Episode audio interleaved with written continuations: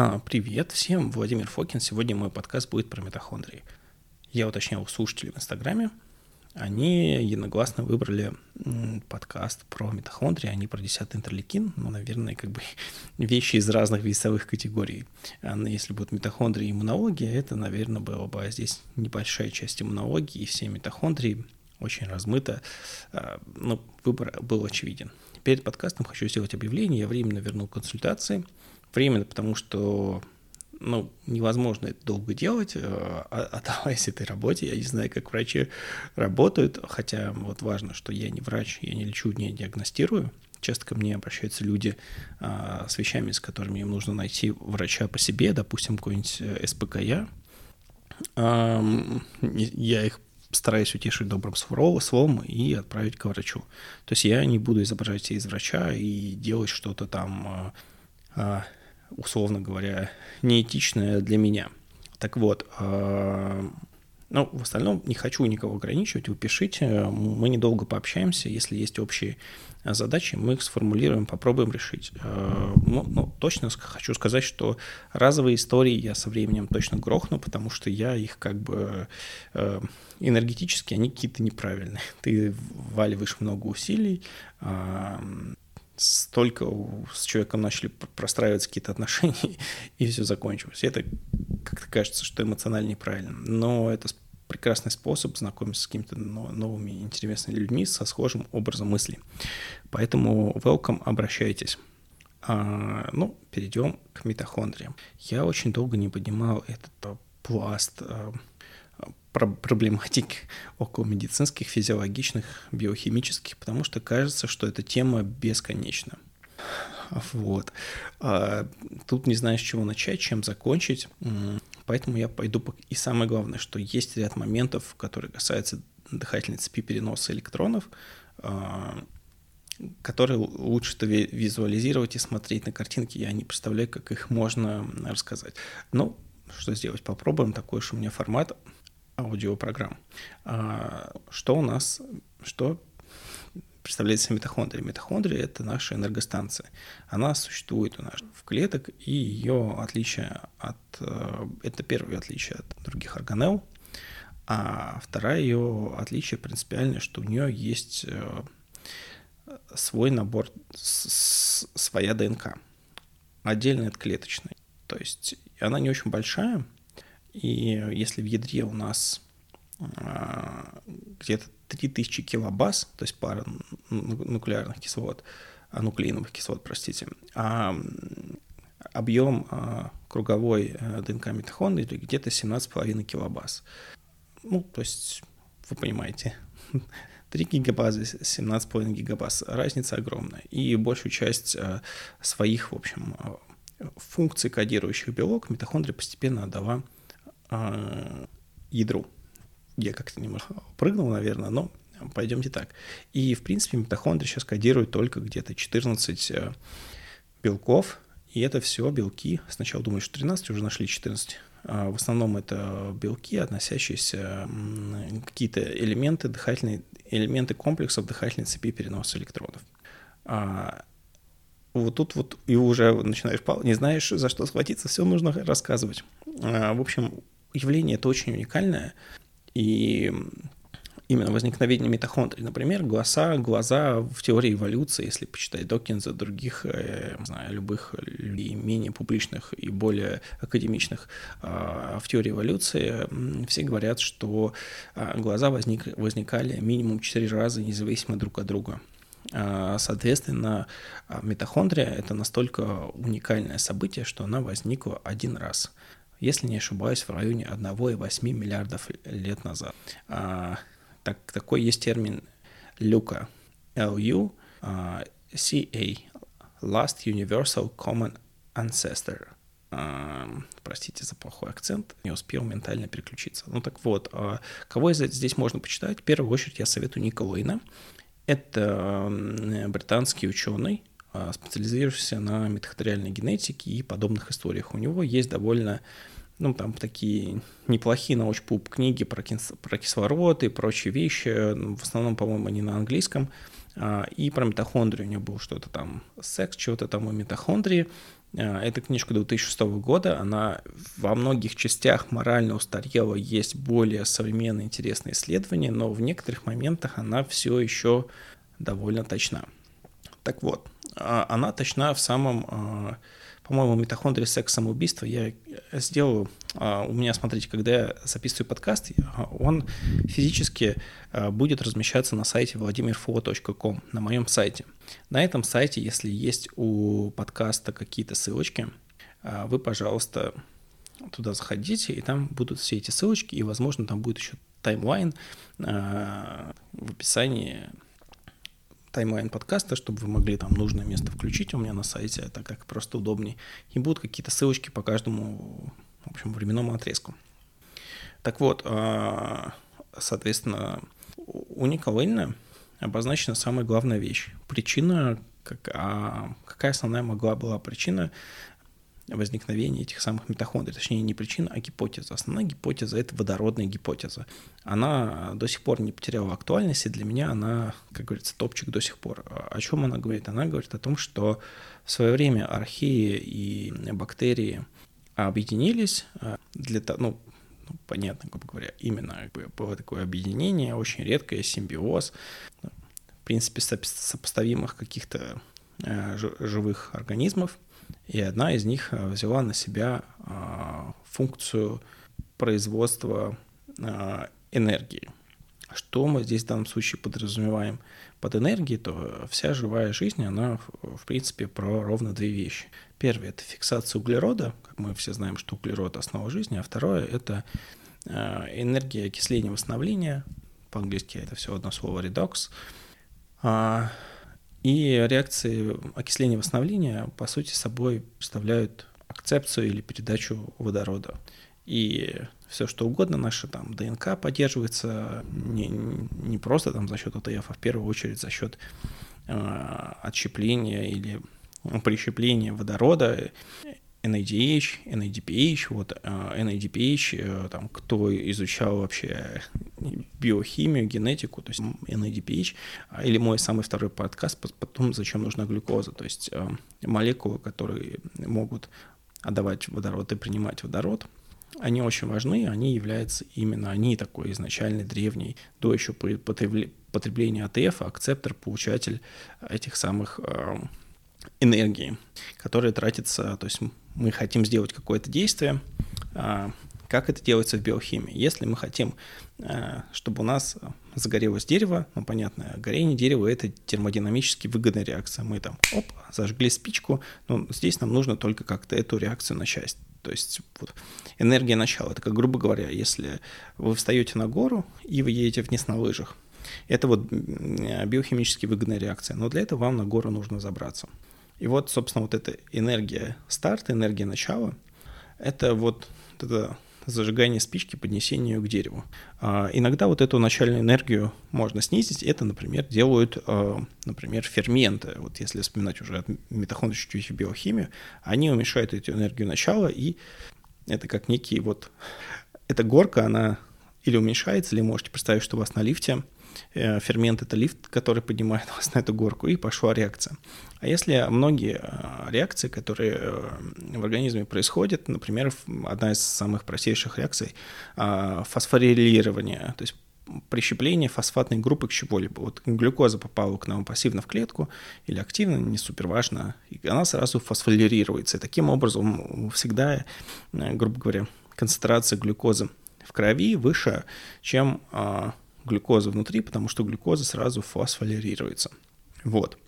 И фосфорилирование глюкозы – это э, биохимический невыгодный процесс, он происходит с тратой АТФ.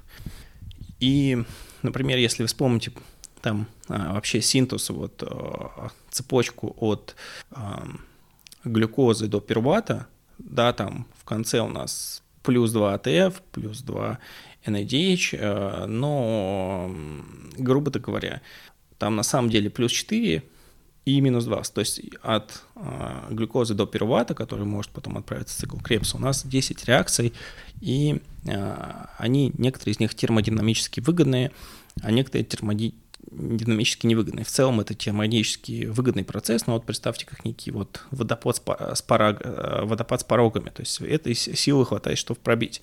Но в принципе, допустим, вот эта ферментация глюкозы, она начинается с, термоди... с термодинамически невыгодной реакции.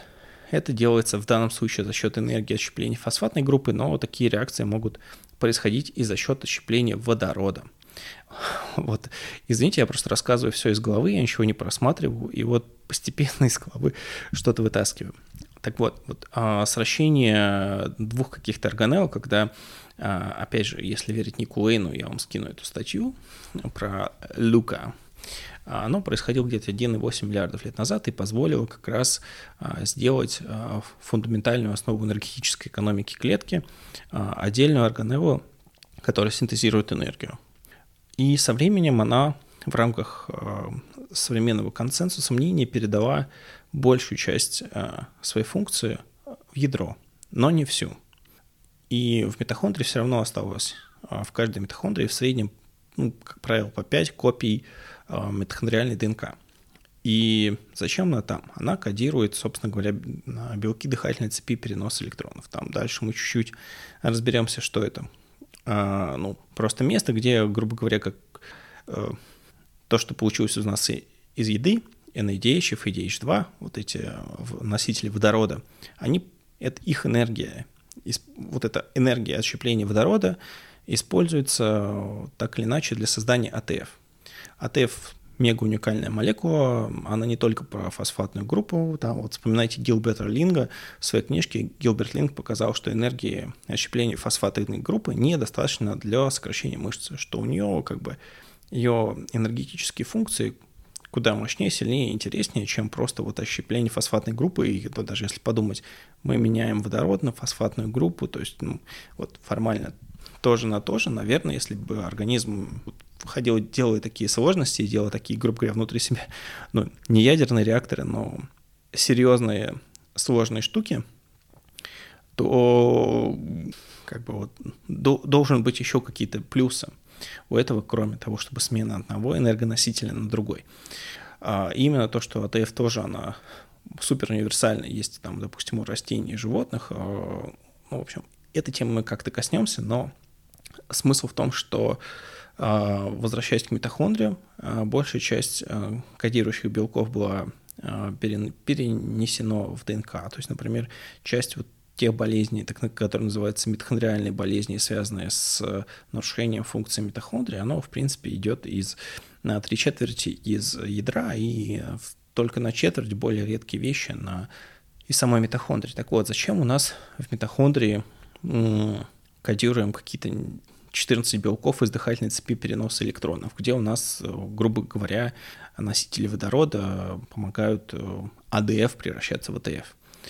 А, так вот зачем? Чтобы мы энергетически могли а, отмечать на изменение среды. И, в общем, мы понимаем, что у нас клеточная ДНК, она довольно сильно защищена. И там очень много серьезнейших механизмов поддержания целостности. Если будет разрыв, постоянно случается, он будет починен. Если какая-то клетка функционирует криво-косо, какой-то неправильной ДНК, у нее поврежденный ДНК, есть белок P53, он ее грохнет через апоптоз, а, запустит у нее апоптоз. В митохондрии нет таких сложных систем, самое главное, защиты и починки клетки, кучи ферментов, вот нет такой этой сложной структуры. Она реально до сих пор простая и в чем-то напоминает именно бактерию архея. Если э, и это сделано, это вам уже должно говорить о том, что митохондрия — это сенсор внешней среды. Это не только энергостанция, но это сенсор того, что происходит в внешней среде, чтобы на, на наши изменения вы отвечали изменением обмена энергии э, в дыхательных комплексах. Ну, тут самый большой э, мощный фактор — это, наверное, вот самый простой через солнце.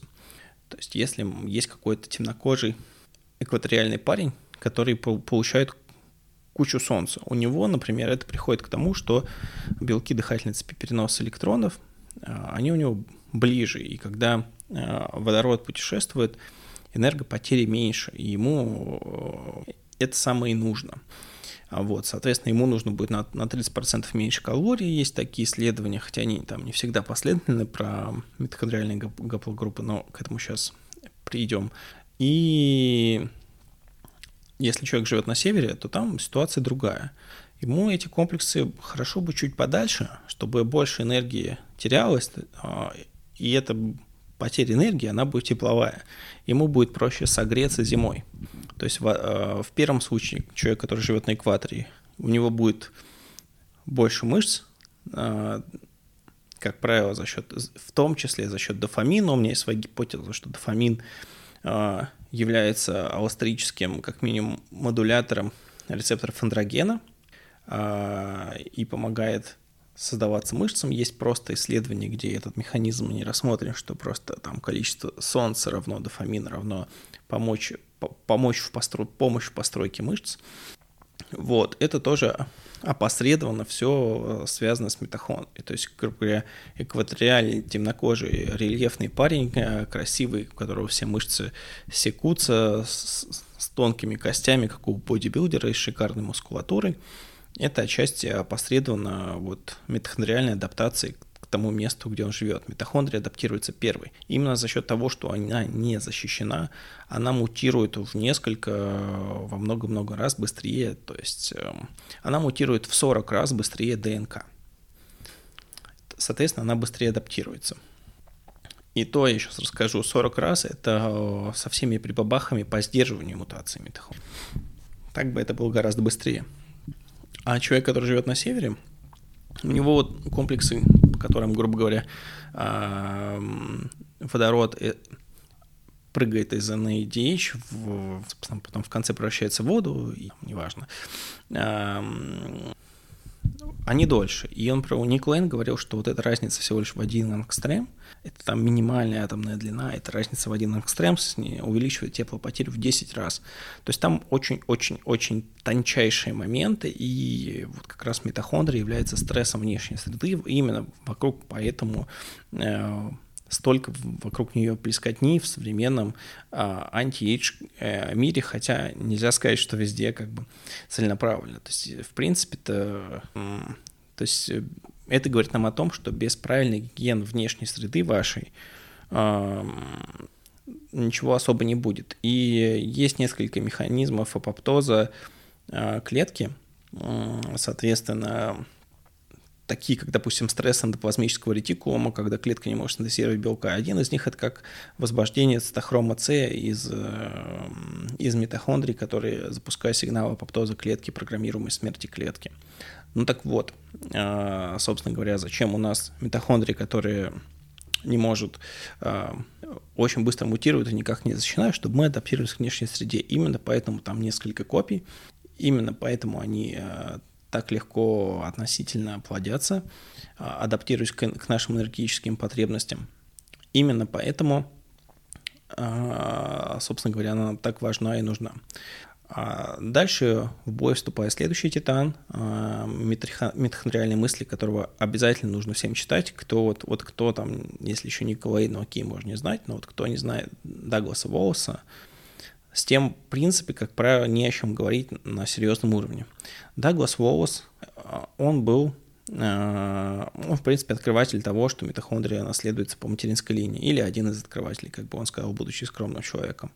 Он начал называть эти митохондрии, они назывались в процессе открытия, поэтому там, допустим, э, африканские гаплогруппы, они L, вот. И теперь сразу вам, грубо говоря, когда митохондрии мужские митохондрии, там, сперматозоиды, будут ooцитом оплодотворенной яйцеклеткой очень быстро уничтожены. Опять, собственно говоря, почему? Один из э, простых ответов, которые можно прочитать у самого Дага Волоса, э, это потому, что если эта мутация будет э, происходить слишком быстро, то это будет немножко тумач, неконтролируемый процесс, и не факт, что это будет хорошо. То есть, ну ладно, тут уже буду прыгать по темам. В общем, есть такая вещь, она называется митохондриальная гетероплазмия. Когда у вас э, из-за вот таких мутаций, определенных внешней средой, э, количество митохондрий, определенное количество митохондрий в клетке становится мутирующим и непригодным к работе. Если у вас в клетке больше 65 60% нерабочих митохондрий в вашей клетке индык. Во-первых, едет индык, во-вторых, это потенциально прираковая клетка, потому что мы знаем, что вот от Варбург и бескислородное потребление, собственно говоря, а, кстати, судя по всему, митохондрии возникли еще в докислородную эпоху, просто именно кислород он позволил сделать немножко другое. Кислород — это отдельная уже песня. А кислород, он вдохнул в эту митохондриальную историю жизни с новой силой и дал нам кислород. И связанные, когда его накопилось в атмосфере достаточно, и вот всех вот как докембрийский взрыв, когда резко начало увеличиваться количество видов, форм жизни и так далее. Вот видите, почему я не хотел записывать про митохондрии, слишком много всего, и 10 параллельных мыслей, сложно сказать. Так, в общем, вернемся к митохондриальной гиперплазмии. В любой а, современной болезни будет вопрос митохондриальной гетероплазмии, дефектных нерабочих митохондрий. То есть это та среда, которую мы сами себе создаем от всего, там, все эти плохая гигиена света, плохие электромагнитные излучения, все эти вот там, я живу в Москве, все эти втихаря ночные испражнения, которые все там прекрасно знают, фиксируют там уровни всего-всего-всего, любое непорядочное воздействие на наши митохондрии будет приводить э, иногда э, к куче не очень хороших последствий. И если в наших клетках будет слишком много мутирующих митохондрий, это называется вот в общем. И количество мутирующих митохондрий а, и называется в целом а, проблемой митохондриальной гетероплазмии. А, последняя крупная самая Дага Волоса было, по-моему, в 17 или 18 году, где оно было митохондриальная гетероплазмия и психические расстройства. Я обязательно это исследование приложу. И, но до этого, если посмотреть его работу, это казалось не только психических расстройств, но и вообще все. От, грубо говоря, от диабета до аутизма – везде будет актуальна общая проблема митохондриальной гетероплазмии. А, тут, собственно говоря, а, что мы можем сделать? Давайте сразу, всем нужно решение. Мы можем сделать следующее. Мы можем сделать митохондриям некий стресс, стресс гипоксия, или наоборот слишком много кислорода, или заставить, допустим, не знаю, теми же кетогенными диетами склонить э, метаболизм э, в сторону окисли... окислительного процесса, или что-то еще такое придумать, когда у нас э, не знаю, даже физическая нагрузка, когда у нас э, нерабочие митохондрии, они должны, они просто умрут а наши рабочие, здоровые, сильные митохондрии, они как раз э, из-за возросшей энергопотребности размножатся. Тут я, наверное, себе позволю только одну терапию прокомментировать. Это гипергипооксигенация. Она на много что работает, в том числе на митохондрии, но там есть много некорректной, хотел сказать грубее, немножко некорректной информации, которую распространял э, господин Прокопов. Э, ну, вот, у меня с ним даже был спор на эту тему. То есть, грубо говоря, он на своих вебинарах говорил, что э, гипергипоксигенация приводит э, к митохондриальному биогенезу. Это полная ложь.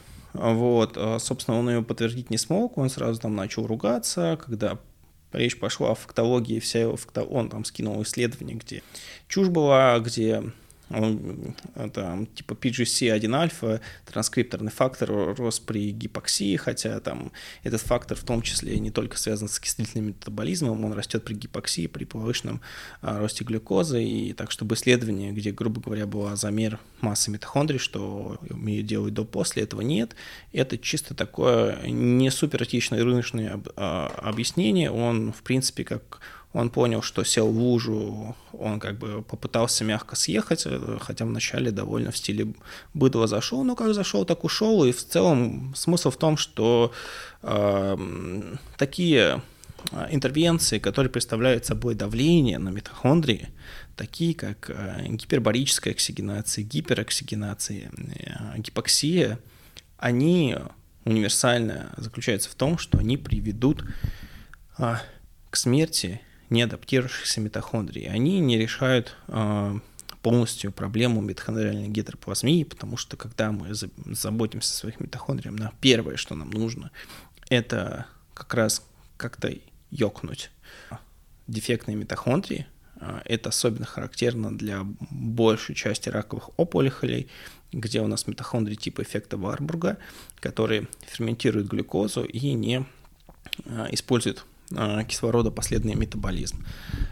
И второе, нам нужны какие-то интервенции, если мы говорим уже о поддержании здорового образа жизни, которые позволят нам вырастить митохондрии в какой-то профильной ткани. Здесь нет никаких секретов, все эти PQQ, ну такое, вы знаете.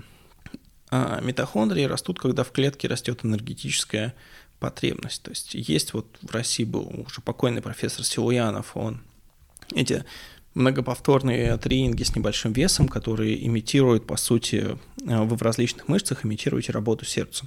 А, то есть больше всего из всех мышц у нас митохондрии в сердце, потому что оно сокращается. И если мы имитируем, в общем, такую работу, многоповторную с небольшим весом, ну, там свои есть заморочки, вот а, я здесь даже не знаю, вот а, если человек которого я знаю, что он точно это знает, это вот э, Дмитрий Захаров, а, там он есть в Инстаграме, вот э, Дмитрий большой спец, я даже хотел посетить его какие-то учебные мероприятия, у меня просто рабочий график не позволен с, с этой части.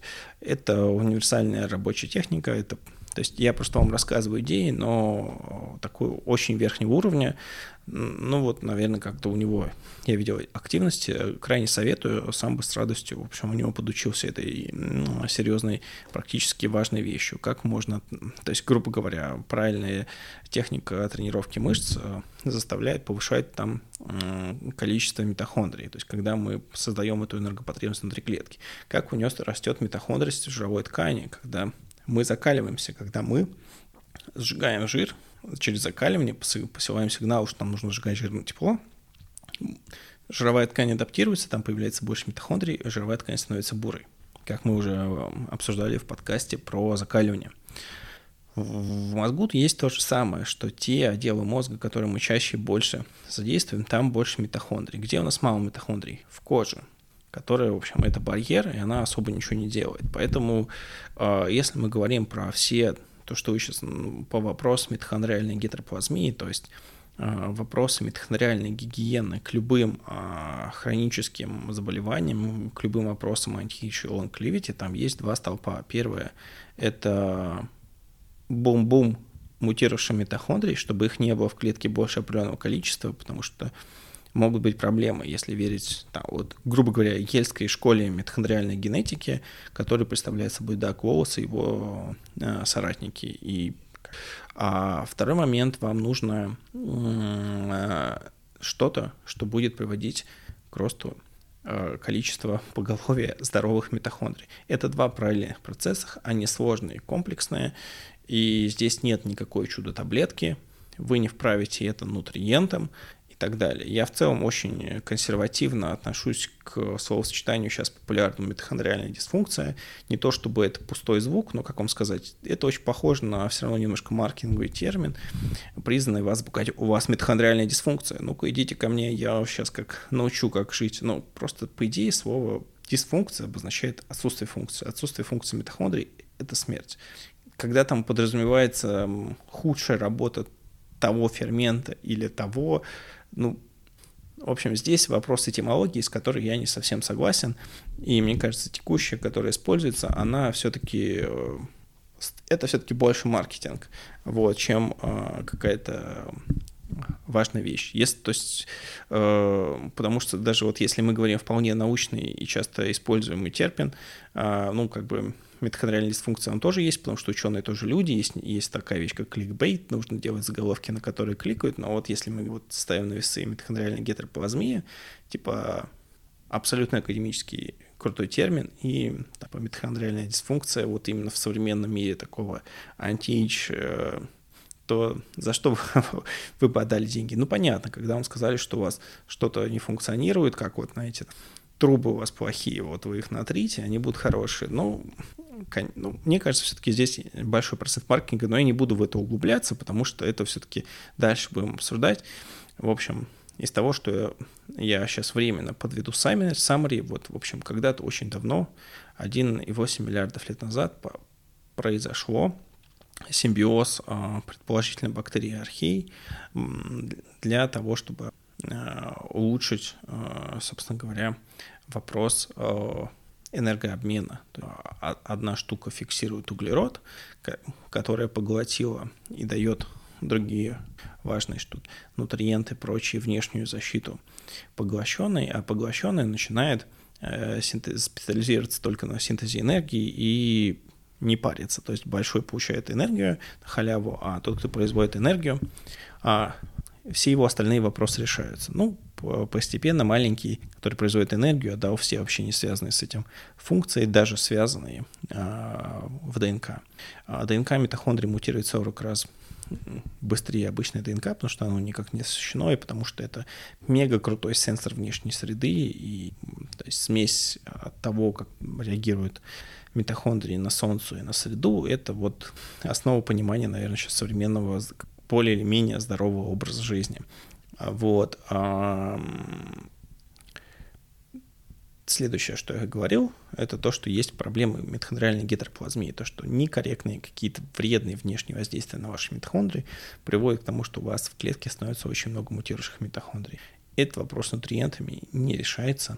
Этот вопрос решается какими-то серьезными интервенциями, которые ёкнут вам а, мутирующие митохондрии и параллельно интервенции, которые э, позволят э, здоровым размножиться и процветать. А, это все очень-очень-очень и очень непростая задача. Я прям а, к ней легко, сложно относиться как к самой этой теме. Ну так вот, давайте сдвинемся вглубь этих самых митохондрий а, уже под конец.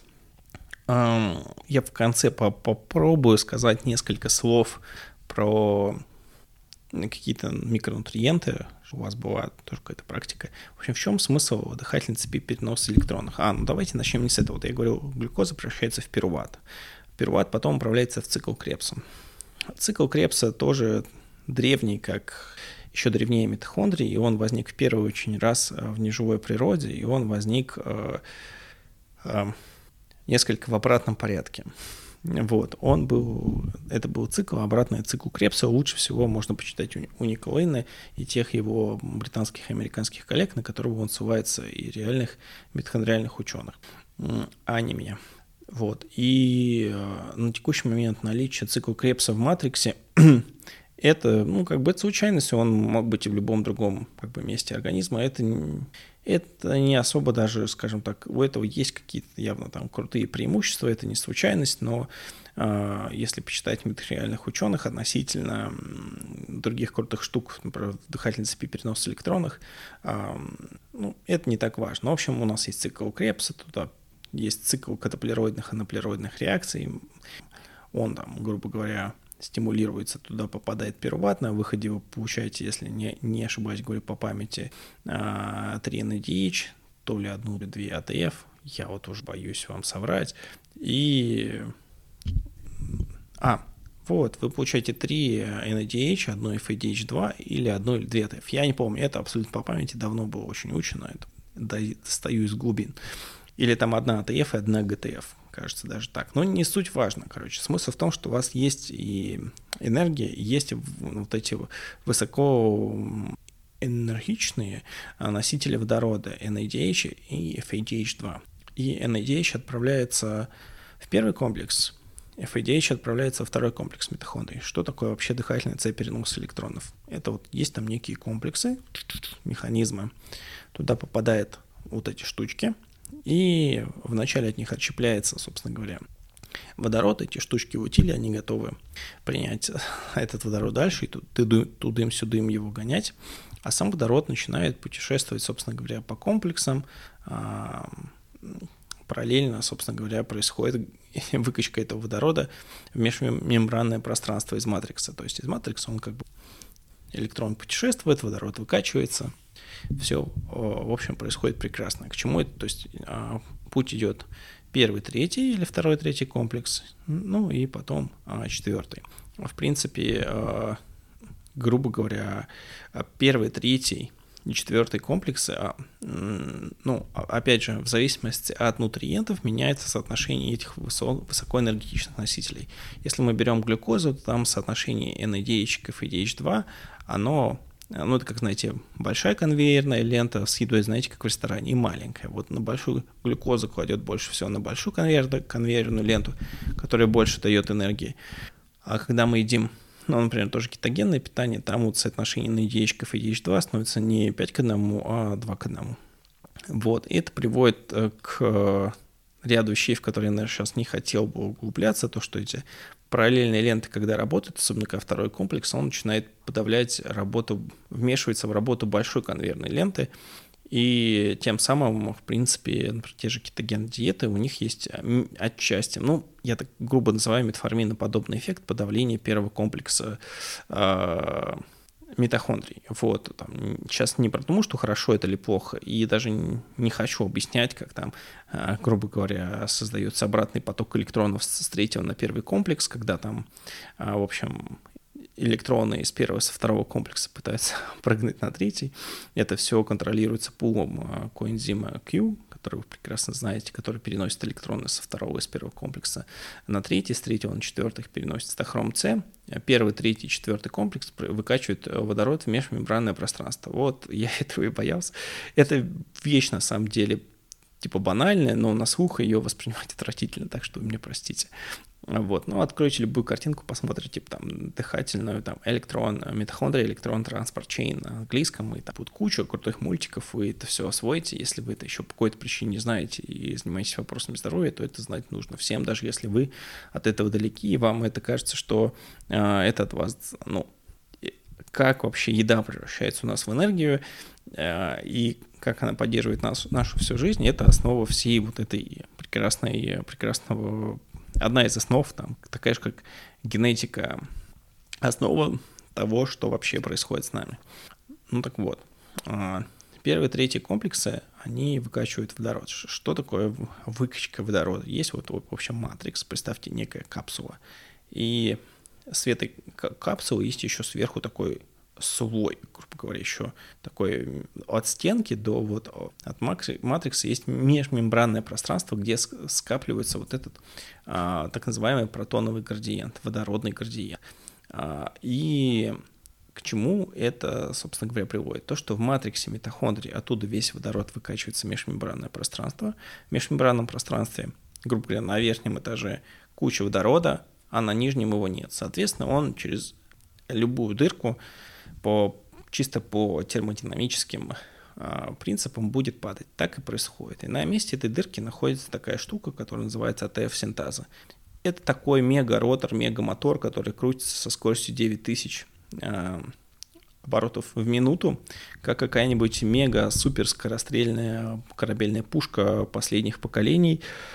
И суть до дела, в общем, опуская тоже ряд важных послов, пословиц, димер АТФ-синтазы приводит к тому, что а, это вращение а, приводит к тому, что АДФ превращается а, в АТФ.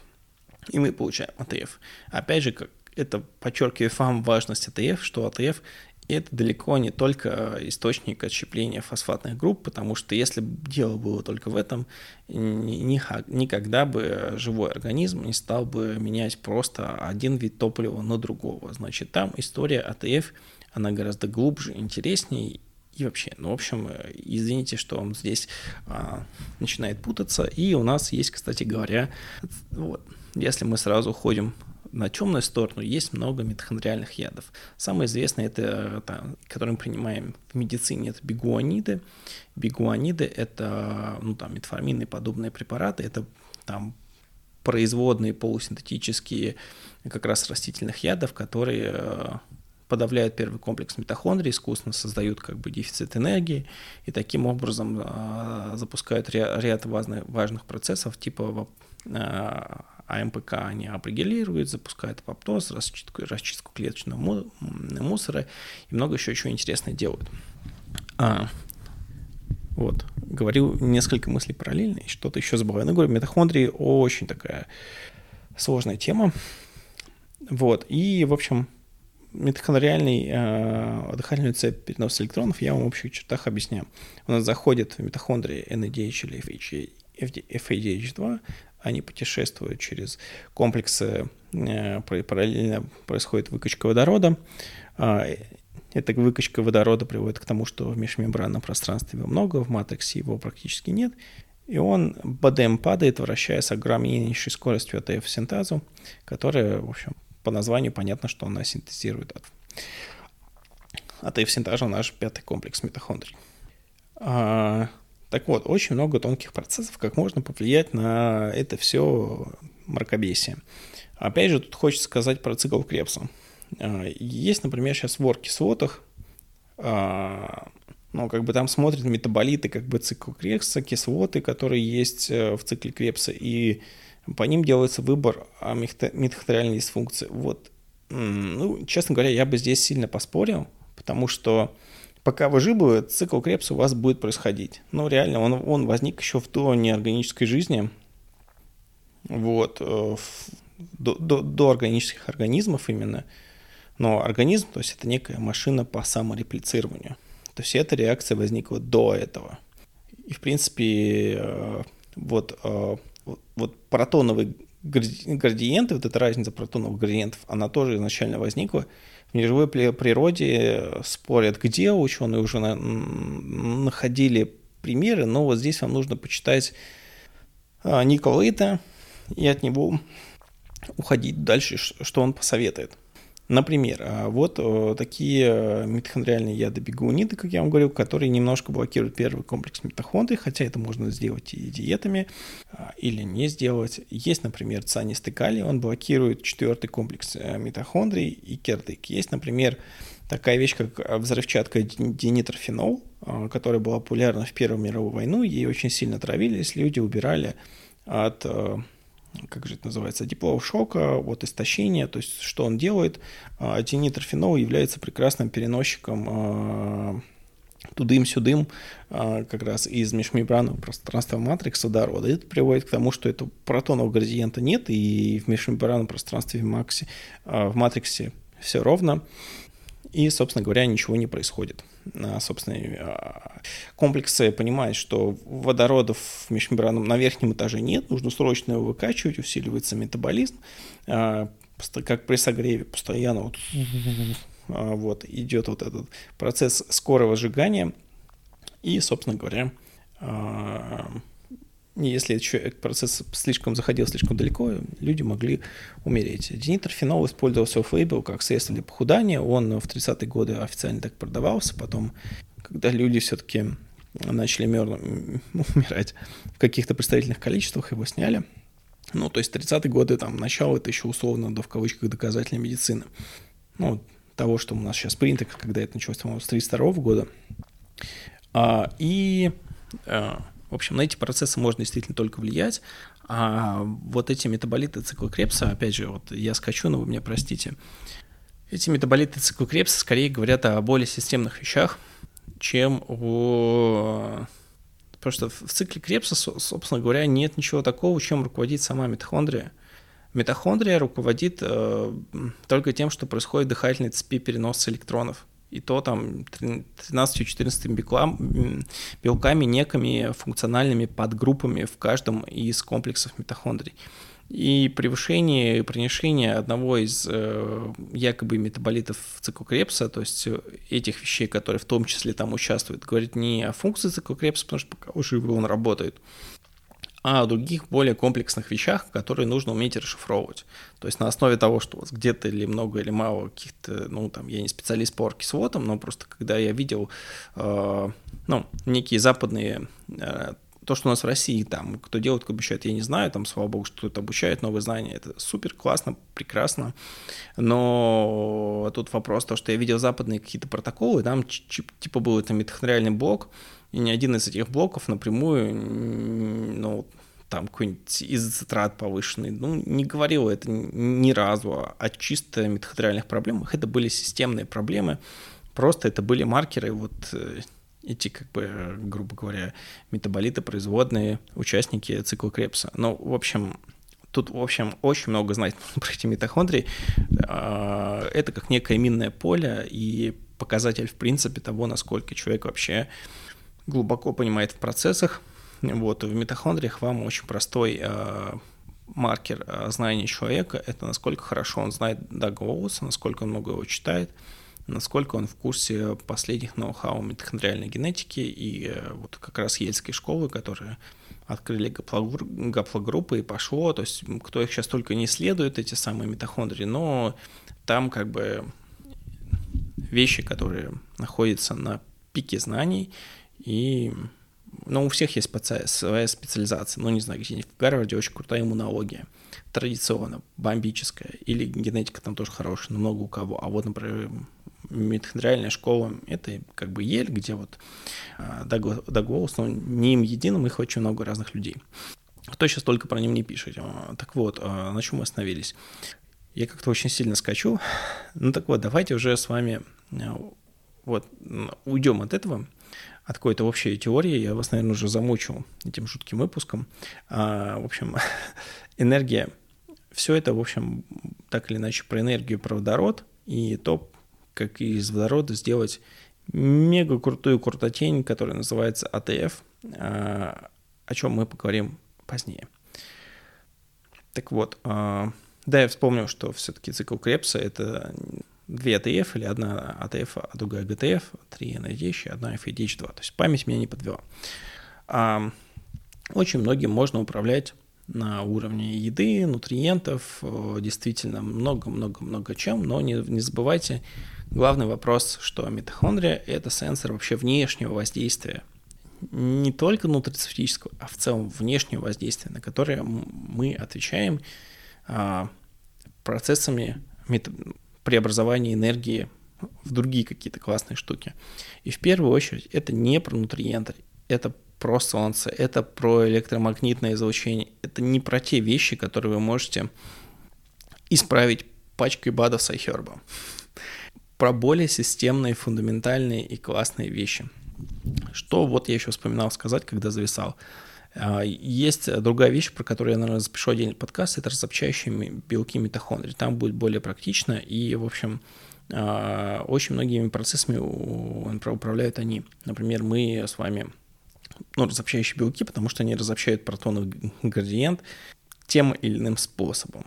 Например, есть э, UCP1, разобщающий белок 1, Uncoupling Protein 1, он же термогенин когда мы мерзнем, а, соответственно, этот белок немножко он разобщает протоновый градиент, наши комплексы. О, давайте быстрее синтезировать этот водород, чтобы сверху было больше, снизу меньше, и он шел по термодинамическому принципу, и все крутилось, вертелось, создавался ТФ. Вот. И у нас комплекс начинает сильнее работать, больше типа потерь, и там мы закрываемся. И так мы согреваемся, и на самом деле это то, что называется non-shivering thermogenesis. Не когда мы трясемся за счет мышечных сокращений, пытаемся согреться, а когда вот именно наша энергия растет. В принципе, к закаливанию нужно адаптироваться разочек, и все будет нормально. Опять же, не значит, что всем подходит. Ну, интервенция, как видите, очень простая интервенция. Опять же, она митохондриальная, но вот, правда, она, в общем, про жировую ткань. Она с мозгом частично поможет, только и то частно. То есть то, что стресс, будет куча катехоламинов, норадреналина, адреналина, дофамина, там дофамином просто уши заливает, уровень а, в два раза повышается норадреналина в пять раз, то есть само себе закаливание действует как атипичный антидепрессант. Вот. Есть еще разобщающий белок 2, он наоборот а, он делает совсем другое, он приводит к тому, что и а, из матрикса, как раз уже из матрикса можно выкинуть разный хлам, какое-то барахло, не знаю, супероксиды, тяжелый водород этерий. Я недавно вот писал про него пост, но вот такой он был супер абстрактный, потому что в Инстаграме только 2000 символов, и я даже видение в то, что я хочу написать, не могу сказать, и я очень аккуратен, я не хочу писать какие-то мега готовые решения, которые все, э, ну не все, а кто-то бездумно будет копировать со вредом себе, и поэтому вы меня извините, без э, каких-то практических штук. Ну так вот, а, что можно еще добавить к этой вот э, вот, и что, и, например, если выражен разобщающий белок 2, простите, я как дислектик, у меня 50 мыслей в голове, я между ними спокойно скачу, для вас, слушателей, это ужасно. Вот, а, когда определируется разобщающий белок 2 митохондрий, а, они грубо говоря, выпускают пар и очень сильно подавляют свою окислительную функцию. Поэтому есть совершенно здоровые клетки. Например, некие, некие раковые клетки апрегулируют UCP2 а, и тем самым как раз склоняет митохондрии к ферментированию глюкозы, а не к окислительному метаболизму, где кислородные радикалы могут иногда довольно нежную в некоторых вопросах раковую клетку кокнуть. А, но это уже другая часть. Это есть группа Томаса Сейнфилда в Тампе, Флорида. У них есть э, направление, которое называется Cancer as a Metabolic Disease. А, рак метаболическая болезнь. Не знаю, доберемся или нет. Такая а, остросоциальная сложная тема. Ну, в общем, я когда-то про нее писал, но, может быть, стоит и поговорить. А, в общем, есть, не знаю, например, стволовые клетки, иммунные клетки, некие, некоторые клетки сетчатки, которые не, э, не склонны к окислительному метаболизму, они в основном ферментируют глюкозу как раз в первую очередь из-за апрегулированного разобщающего белка 2. То есть очень много на что мы можем воздействовать. Э, но, опять же, помните про митохондриальную гидроплазмию, помните, что здесь митохондрия сделана не только как энергостанция, но еще как сенсор всего внешней среды. Это та мысль, которую хочу поместить.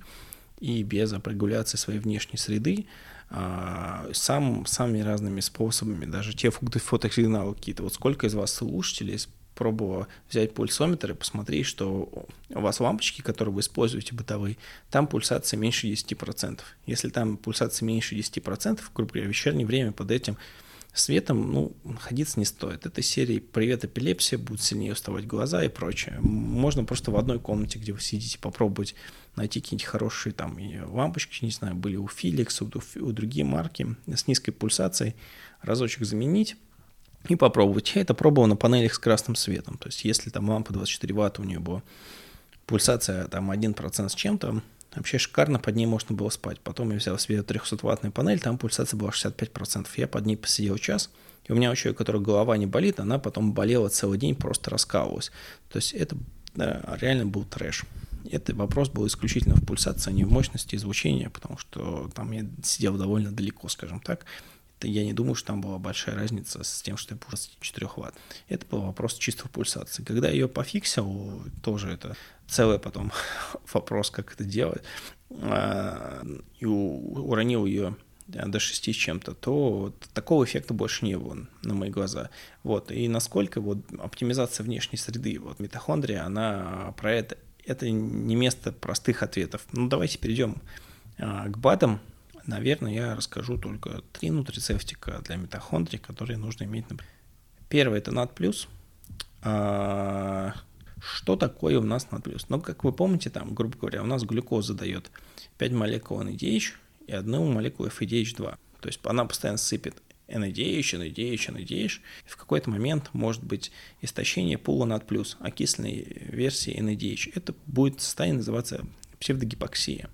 Это весьма плохое состояние, оно характерно для того же сахарного диабета и много еще для чего плохого. Есть такой нутриент над плюс.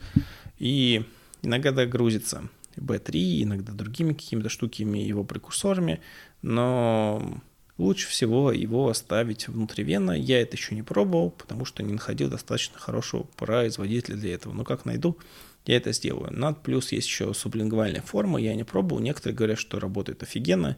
В общем, над плюс э, запускает все нужную адаптацию к, грубо говоря, стимулирует окислительное фосфорилирование как раз, стимулирует все вот эти дыхательные процессы в клетке, и NAD+, это один из типа главных анти-эйдж-кандидатов вообще современного мира. А, вот, то есть восстановление NAD+, это плюс, это важно. Я вообще считаю, что вот с точки зрения митохондрии восстановление пула над плюс это как раз основной плюс кетогенных диет. Но это прям вот толсто. Над плюс прям нужно отдельную тему записывать, может, я и сделаю, потому что мне такое чувство, что я очень много знаю, но как-то мне иногда стыдно какими-то вещами делиться, мне кажется, что они банальны, наверное, запишу.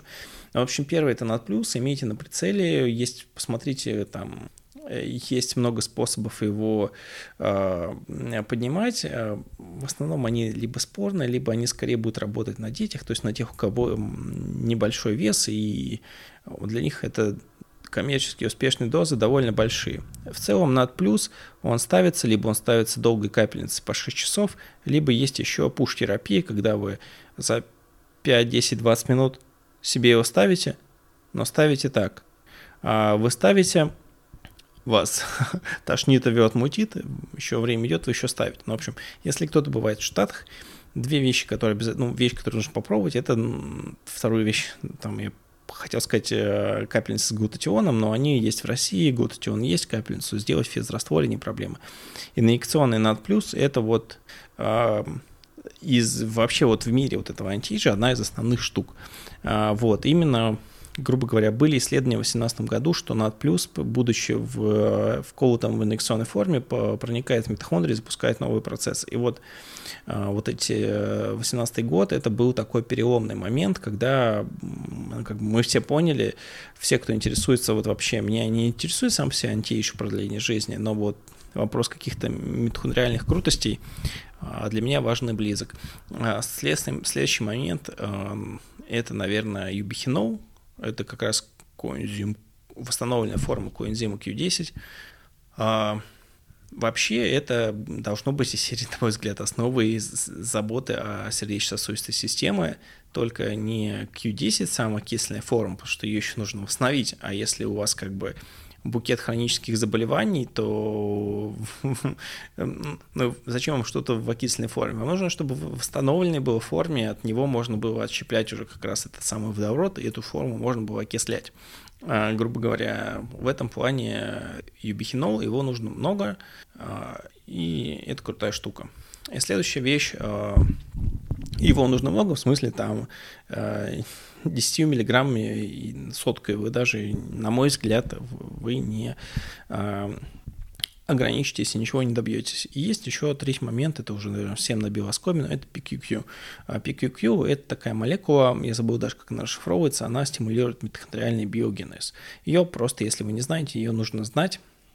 Э, фоном к именно если вы делаете какие-то интервенции, которые приводят к тому, что большую часть, э, не знаю, можно даже ну, например, напиться коллоидного золота и полежать на солнце. Ну, это такой ну, не экстремальный вариант, а смешной.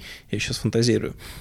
Именно коллоиды, потому что и ионы, они будут заряжены, а в коллоиде э, как раз молекула металла, она будет, э, она останется маленькая, она будет везде проникать, но она будет не поляризованная, у нее не будет явного заряда, и она проникнет всюду, Именно поэтому вот как бы коллоидные металлы, типа коллоидное серебро, золото, они особо не являются... А, ну, это, по сути, такой как бы непо- непонятного флейбл в Штатах FDA не поддерживает, но, тем не менее, люди используют с некоторым успехом. Там единственное, что есть много нюансов, потому что, э, грубо говоря, чем меньше э, размер частицы, тем будет больше площадь поверхности частиц, тем с большей, большей площадью клеточной некой любой поверхности, эти частицы может э, прореагировать. То есть ключевой показатель качества коллоида – это кроме того, что там нет ионов, которые просто будут токсичны, это площадь поверхности э, э, частиц, и как его проверить у производителя, это вот отдельный вопрос. Нужно... Я выбрал это тем, что ну, брал себе самых дорогих производителей, но, в общем, сейчас речь не про, про коллоидный металл, это я уже заболтался. В общем, три нутрицептика, которые я хотел бы, чтобы, если вы не знаете, а вы уверены, знаете, вы вынесли и запомнили. Первое – это PQQ, э, и можно стимулировать, вот, не знаю, закаливаетесь, тренинг на мышцы в митохондриях, научились у Дмитрия Захарова, как это правильно тренировать свои мышцы, или у самого там профессор Силуэнова по его книжкам, сами готовы проделать этот путь, не суть важно. Или вы тренировки какого-то отдела мозга, вы будете понимать, что вы тренируете это отдел, вы учите язык, вот у вас вот все, что связано, там, не знаю, там, верники, все вообще на свете, у вас там, вам нужно там больше митохондрий, и вы совершенно спокойно принимаете PQQ, ну, сложно говорить про какие-то субъективные эффекты, но есть люди, которые ощущают. И у бихинол, ну, бихинол, да, заливаться, заливаться, заливаться. Самый простой лайфхак – это перед долгим полетом есть много э, у Бихинова. И как много, не скажу. Э, и не только у. Ну, в таком формате не скажу. И, конечно, над плюс. Над плюс э, основа современных всех антиэйдж э, заморочек единственная вещь, которая пол... не единственная вещь, но одна из немногих вещей, которая именно из нутрицептиков может полноценно претендовать на эту штуку, потому что она стимулирует все эти транскрипторные факторы, связанные э, с окислительным метаболизмом. Она, над плюс является миметиком физической нагрузки, что важно для там, лежачих пациентов. Малоподвижных пациентов, которые стимулируют все эти сигналы, связанные с циклическими окислительными процессами. До этого там есть либо молекулы, которых, а, ну, там, у них спорная эффективность, типа ресвератрол, да, он работает, но его, если брать э, а, исследования, которые были, например, там есть исследования о обезьянах, а, ну, там они его ели в том количестве, которое далеко не каждый кошелек себе сможет позволить. Они ели очень много, то есть там по несколько грамм в день а, ел это обезьяна ресвератрова, плюс он параллельно еще, по-моему, а, ингибирует а, некие цип-ферменты, цип-1А1 и цип-1А6, вот, по-моему, что-то из этих, один из них. Вот, и, по-моему, цип-1А1 он ингибирует, соответственно, а, Резвератрол тоже, по-моему, каким-то образом что-то в митохондриях временно подавляет, вызывает как раз вопрос искусственный такой как бы митохондриальный голод, дефицит нутриентов. В общем, ну, не настолько он хорош, как хотелось бы. А вот над плюс это бомба, но над плюс это не там не по 3 грамма B3 в день, как некоторые там делают. Это именно, собственно говоря, про а, и внутривенную инъекцию. Я к этому, я знаю про это уже несколько лет, но я так и не нашел достаточно чистой субстанции, чтобы ей уколоться. Есть различные там, условно, compound pharmacy, то есть э, небольшие компании, где можно контрактно заказать любую дичь, но если я их лично не знаю, ну, в степени, тут вопрос степени доверия. У меня ее нет, пока ее нет, я не буду незнакомый со всеми субстанциями ставить внутривен. Есть сублингвальные формы, наверное, для кого это работает. Я, в принципе, мой опыт говорит, что у меня сублингвальный транспорт не супер круто работает. Это все-таки нужно, чтобы сосудики были расширены и прополоскать рот, чтобы там иммуноглобулины слизистой, э, которые связывают бактерии, ничего не связали. Ну, в общем, вы знаете, что, наверное, на первый раз э, хватит. А, сложная очень тема. Я сразу хочу извиниться, если кому это сложно слушать. Я коротко разговаривал о генетике, почему митохондрии появились, почему они закрепились. Они появились до доминирования кислорода, кислородного метаболизма. Идея была там в основном, я придерживаюсь водородной гипотезы. Там есть вопросы, почему там глюкоза, ну, хотя и такого вопроса нет, если чуть-чуть поближе посмотреть. И э, почему именно глюкоза стала универсальным э, источником и углеродных основ, и водорода для реакции окисления восстановления. Что такое как бы топливо для жизни? Это углерод и водород для реакции окисления восстановления, из которых э, крупные живые организмы могут сделать такую крутую штуку, как крупные смысле, у которых есть митохондрии. А, в принципе, на этом все. Потом я вам рассказал вкратце, а, ну вот я вам вкратце рассказал про э, дыхательные комплексы, упомянул двух ученых. Я постараюсь сделать какой-то таймлайн, накидаю именно на своем сайте vladimirfo.com а, кучу ссылок. И, в общем, в завершении хочется пошутить, что есть мои консультации, они совсем не такие сумбурные, как а, этот запуск, э, запуск, выпуск про митохондрии, но он неизбежно был таким, и поэтому я про него не записывал. Так что, смысле, если у вас есть какие-то идеи, в принципе, вы хотите про что-то подкаст, не знаю, подкаст по, по над плюс, там, не знаю, вот рецептики для митохондрий или якобы для митохондрий, вот, если у вас есть идеи, вы всегда пишите. Обычно просто мной пытаются воспользоваться как гуглом по медицинским вопросам и не по тем вопросам, по которым я хотел быть этим медицинским гуглом. В принципе, как бы у меня есть своя жизнь, и я поэтому далеко не всегда отвечаю на какие-то вопросы, именно потому что иногда вот, ну вот, человек спрашивает, а это ты понимаешь, что человек мог залезть в Google, потратить 3 секунды и ответить, найти все вопросы, а вместо этого он э, потратил полминуты, чтобы мне написать, а мне, чтобы ему ответить, нужно из своей жизни забрать какое-то куда больше времени, чем он бы уделил нашел бы это в Гугле. Это как бы я не понимаю, зачем.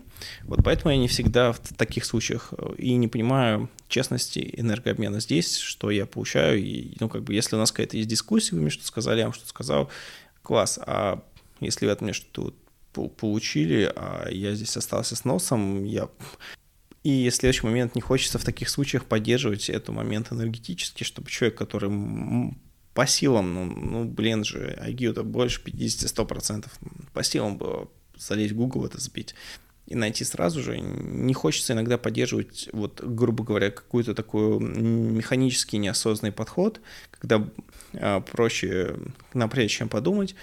Поэтому я очень часто не отвечаю. Вы меня заранее извините, просто тут у меня есть свои какие-то этические принципы, что я хочу поддерживать, что я не хочу поддерживать. Я хочу поддерживать осознанные вопросы, если есть какая-то осознанная беседа, я всегда с ней по мере возможности и физического времени я в ней поучаствую. Если это какая-то такая непонятная э, вещь, э, где я отдаю и ничего не получаю, и я понимаю, что человек как бы эта ситуация происходит из-за того, что человек чуть поленился или не подумал, но я, наверное, не готов буду это поддержать. А про митохондрии все. Пишите, если отстой, пишите, что отстой. Спокойно пишите, если вам что-то понравилось. И любые критики и замечания, пожалуйста, пишите. Я без всякой как бы, короны, самолюбия, самомнения а, вас послушаю. Сколько я протрепался? Больше часа. Я думаю, для первого раза про митохондрии хватит. И дальше будет больше. Не знаю, мне нужно реанимировать подкасты про иммунологию, а то я скоро, как бы, скажем так, возможно, пойду учиться как, куда какой-то более сложной иммунологии, но посмотрим. А, все, всем удачи, пока.